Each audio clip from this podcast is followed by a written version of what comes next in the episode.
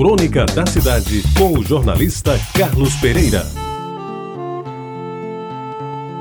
Amigos ouvintes da Tabajara, o boletim meteorológico informa que a última grande chuva da cidade foi no mês de agosto, exatamente no dia 31, o último do mês. Choveu a cântaros, como se dizia antigamente. De lá para cá, caíram alguns pingos escondidos entre raios fujos de sol. Setembro marcou o início de uma primavera bem temperada e outubro trouxe-nos os primeiros sinais que estão se confirmando neste final de novembro, de que o calor começou para valer na cidade das acácias. Em novembro, com o sumiço das chuvas, os pintores profissionais e os caiadores de improviso tiveram, apesar da crise, os seus serviços contratados, pois, de acordo com a tradição, as casas dos bairros mais modestos precisam de roupagem nova para receber o Natal.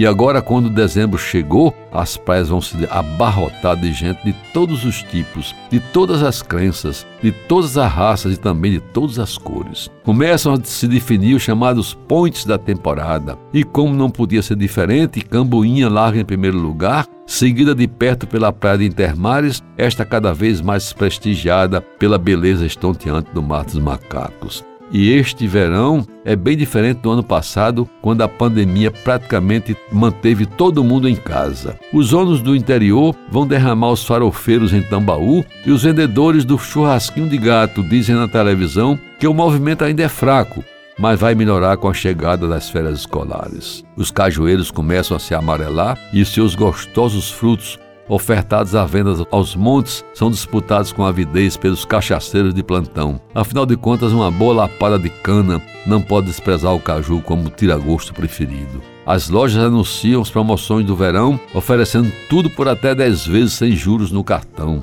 Já venderam bastante do chamado Black Friday, que foi na sexta-feira da semana passada. As roupas de banho desfilam nas praias em tamanhos e tipos extremados, ou cobrem tudo ou não cobrem nada. Com peças na cor da moda, elas vão se descobrindo e permitem ver, além do horizonte, coisas que enriquecem a imaginação fértil dos voyeurs. Ali tem tudo começo, meio e quase não tem fim. O fim será o próprio fim do verão, quando as águas de março empurrarem todos para dentro de casa novamente, anunciando um novo ciclo na vida da província. Namoros vão começar, outros vão terminar, Casamentos vão balançar, encontros serão marcados e desfeitos. Alguém vai sair com alguém enquanto outro alguém quer apenas ficar.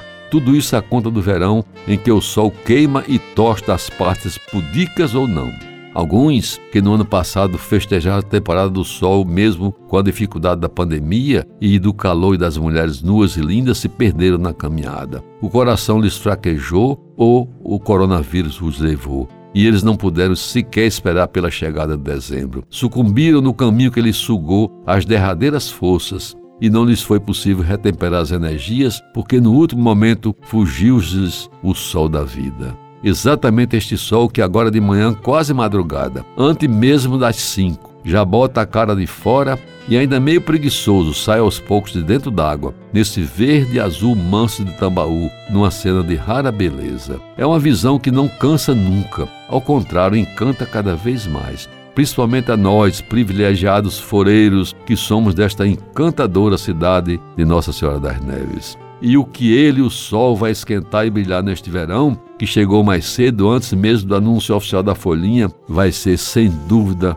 uma glória. Você ouviu Crônica da Cidade com o jornalista Carlos Pereira.